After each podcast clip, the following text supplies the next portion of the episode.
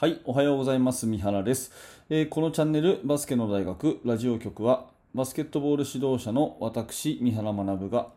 バスケットボールの話をしたり、コーチングの話をしたりして、えー、一日一つあなたのお役に立つ、そんな情報をお届けしている、えー、声のブログです。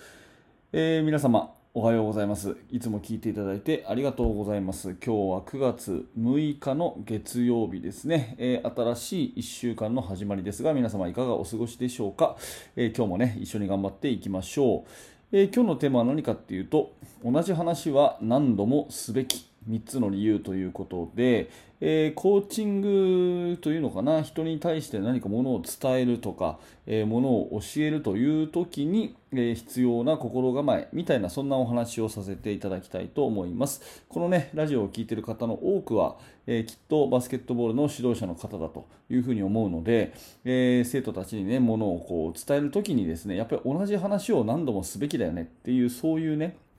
えー、お話です。えー、まあ、あのちょっと余談というか前段階の話として、えー、昨日私はですねあの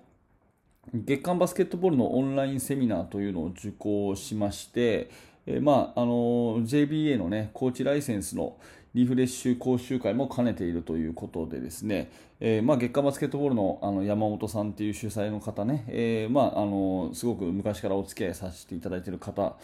なので月バスのオンラインクリニックは結構私積極的にいつも出てるんですね。でしかも昨日はですね講師があの倉石修さんというね、早稲田大学の教授の先生でして、えー、まあ、倉石さんは私の大学時代の恩師なので、まあ、あの、楽しみにしていてですね、約2時間、えー、昨日は指導者としての心構えみたいな、そういう話を、え楽しく聞かせていただいたわけですね。で、それを聞いてて、もう私は倉石さんとは、え20年近く、もうお付き合いさせていただいてるんですね。で、昨日の指導者の心構えとかあとコーチングフィロソフィーの話とかですね、えー、これだけはやっちゃいけない指導者のね、えー、避けるべき4つのポイントとかですね。あと指導方法4つのやり方とか。まあ倉井さんのお話、えー、まあこれもね、えー、あのいろいろあるんですが内容は。ただいい意味でですね昔から言ってらっしゃることは変わらないんですね。うん。同じ話を、え聞かせていただいたって私にとってはね同じ話を聞かせていただいたっていう。でそれがやっぱりねすごくね大事なことだなっていうふうにすごいすごい感じたんですね。やっぱりそのあのー、新しいことをどんどん言っていくとか新しいことを身につけてそれを伝えていくっていうことも大事なんですけどやっぱり一番大事な話根幹にあることっていうのは何度も何度も話してこそ価値があるなってすごい思ったんですね。うん、で、えー、まあ、今日その倉石さんの話をねやっぱり懐かしく聞いてああこれもう20年前から言ってる話だなっていうふうなことをいい意味でねもう20年間聞き続けてる話だなっていうのを改めて聞いてですねやっぱり同じ話っていうのは何度何度もするっていうことがあってこそだなっていうふうに改めて感じたので今日はこんな話をさせていただいてます。っていうのは私たち指導者って結構こう同じ話を何度も聞くっていうのはあのあ何度もするってためらいがちなんですよね、やっぱり。うん、なんかこれこの前も言ったなとかね、しょっちゅうこのこと言ってるなみたいなのって、ちょっとこう勇気がいるっていうかね、なんとなくこうためらわれるようなところありませんかね。うん、まあその年を取ると人間同じような話ばっかりするとかね あの人は酔っ払うとまたあの昔話をするとかねなんかそういうイメージとかもあったりするでしょ？だから同じ話を繰り返しするっていうのはなんかこうあんまりいいことじゃないっていうイメージがあったりしがちだと思うんですけどことコーチングそれから教育ねものを伝えるっていうことに関してはですね、えー、まあ、これほど重要なことはないんじゃないかなっていうぐらいにやっぱり同じ話は何度もすべきだというふうに思うんですね。でここから話の後半で、まあ、じゃあ改めてね同じ話っていうのは何度も何度もすべきっていうことの理由を私なりに3つ整理してみたいと思うんですが、えー、1つ目はですね、えーと、相手はその時々で心境が違うからと。ね、相手はその時々で心境が違うからというのが1つ目ですね。で2つ目は繰り返されて初めて重要なことだと気づけるからと。繰り返されて初めて重要なことだと気づけるからということですね。え、それから3つ目は聞いている人が変わっていくからということで、えー、まあ1つずつお話をします。まず1つ目はですね、相手の心境がその時々で違うからということで、えー、まあ言っている本人、ね、えー、はとしてはですね先生が同じことを言っててもですね、まあ、その、まあ、例えば中学生だとしたら中学1年生の時点で聞いてるのと2年生の時に聞いてるのと3年生の時に聞いてるのとですねその時々で相手は成長してるわけですねだから受け取り方が全然違うということになります。うん、1年生の時聞いてたら全然分からなかったけど3年生になったらすごくよく分かるとかねこういうことって往々にしてあるわけですよね。でまあ、もっと言うとですね、まあ、同じような時期でも同じ中学1年生の時にでもですねその日はあのね、えー、機嫌がいいとかまあ、単純に言うとね、そんなようなこう体調が良かったとかですね、えー、なんかその日はスッと心に入っていくとかっていうような時もあれば、全く入っていかないとかっていう時もあるんで、やっぱりそのね、たった1回で終わらせちゃいけないんですね。だから何度も何度も繰り返し、そのあなたのね、えー、コーチングの中で、これは大事だって思うようなことがあればですね、まあ、手の手を変え、品を変えじゃないですけど、うん、とにかくね、えー、違う日にどんどん同じことを言ってっていくということで相手に響くポイントがね結構違ったりするんですね。だからあの相手の心境は違うし相手も成長してるんでこっちがたとえ同じ話をしてもですね同じ話に聞こえるはずがないという前提でいくとやっぱりあの同じ話を何度も何度もしないと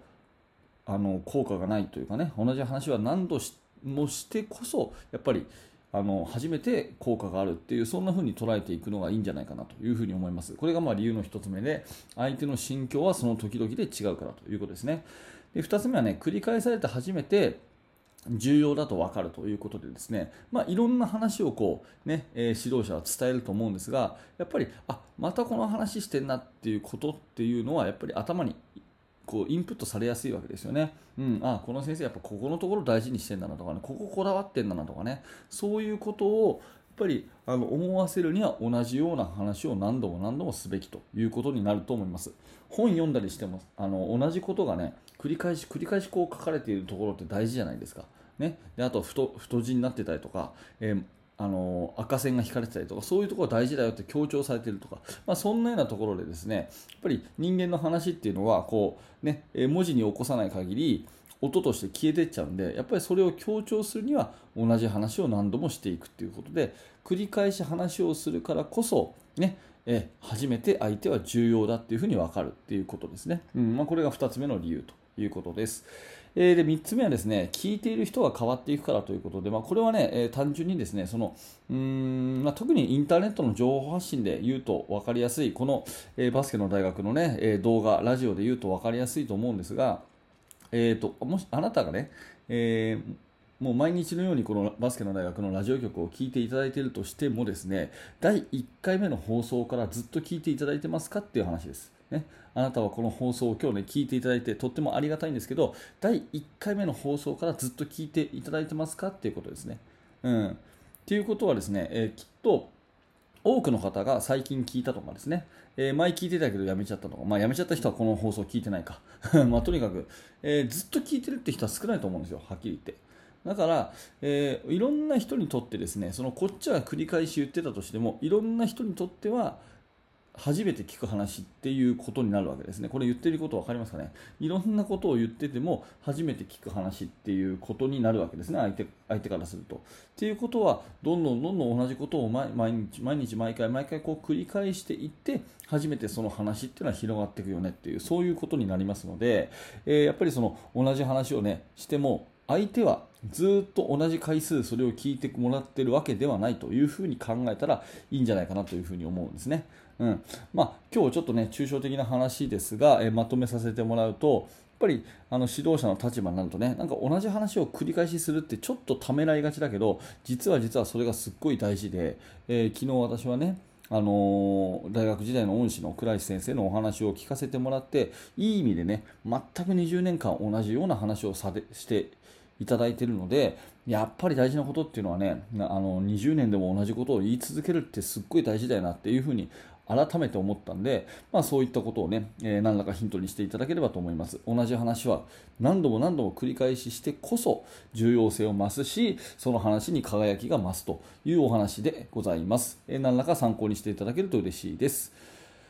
はい、ありがとうございました。えー、このチャンネルはですね、えバスケットボールの話とか、えー、指導方法とか、そんな話を、えー、毎朝お届けしております。あの通勤とかね、えー、毎朝の準備とか、まあ、朝でなくてもいつでも聞いていただいていいんですが、なんか聞き流しにね、えー、使っていただけると嬉しく思います。面白かった、興味が持てたという方は、ぜひ、えー、チャンネル登録、ポッドキャストのフォローをよろしくお願いします。はい、え、本日もありがとうございました。三原学でした。それではまた。